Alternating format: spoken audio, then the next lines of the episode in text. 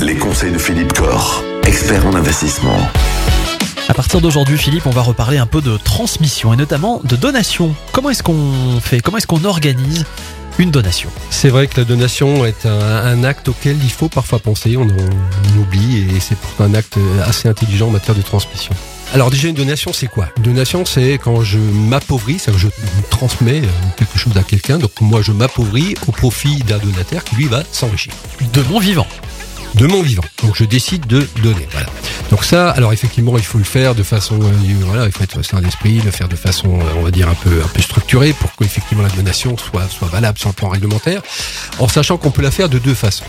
Alors, quand on veut transmettre, et je pense notamment à des sommes d'argent, on peut effectivement passer par un formulaire très simple, c'est un CERFA, formulaire CERFA euh, d'un Pogou, hein, qu'on peut trouver sur un Pogou, le CERFA 2735, où là on fait donc une donation d'une somme d'argent, ça peut être un enfant, un petit enfant, c'est très facile à faire, c'est enregistré auprès de l'administration fiscale, voilà. Et ça peut ne coûter euh, aucun frais puisqu'on peut faire ça dans le cadre des abattements qui sont en lien. Donc ça peut être une façon de transmettre quand on a trop d'argent, qu'on avance en âge, on se dit bah tiens voilà mon enfant, mes enfants, mes petits enfants avoir besoin d'argent. Pensez à transmettre, c'est ce formulaire CERFA à 2735 qui est très facile à utiliser et qui peut permettre donc de transmettre. Autre donation possible, bien sûr, c'est plutôt sur tout ce qui est immobilier, c'est passer par un acte notarié.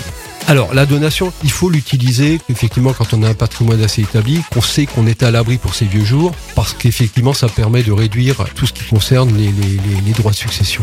Aujourd'hui, sur la donation, on peut utiliser les abattements légaux. Hein, je rappelle qu'en en direct, pour ces enfants, bah, c'est 100 000 euros par enfant, par an, donc on peut transmettre tous les 15 ans en franchise de droit. On peut également transmettre sur l'immobilier des choses en nue propriété, donc en, en, baissant leur valeur. On peut donner la nue propriété d'une résidence principale, garder d'usufruit, donc ça ne change rien à sa vie.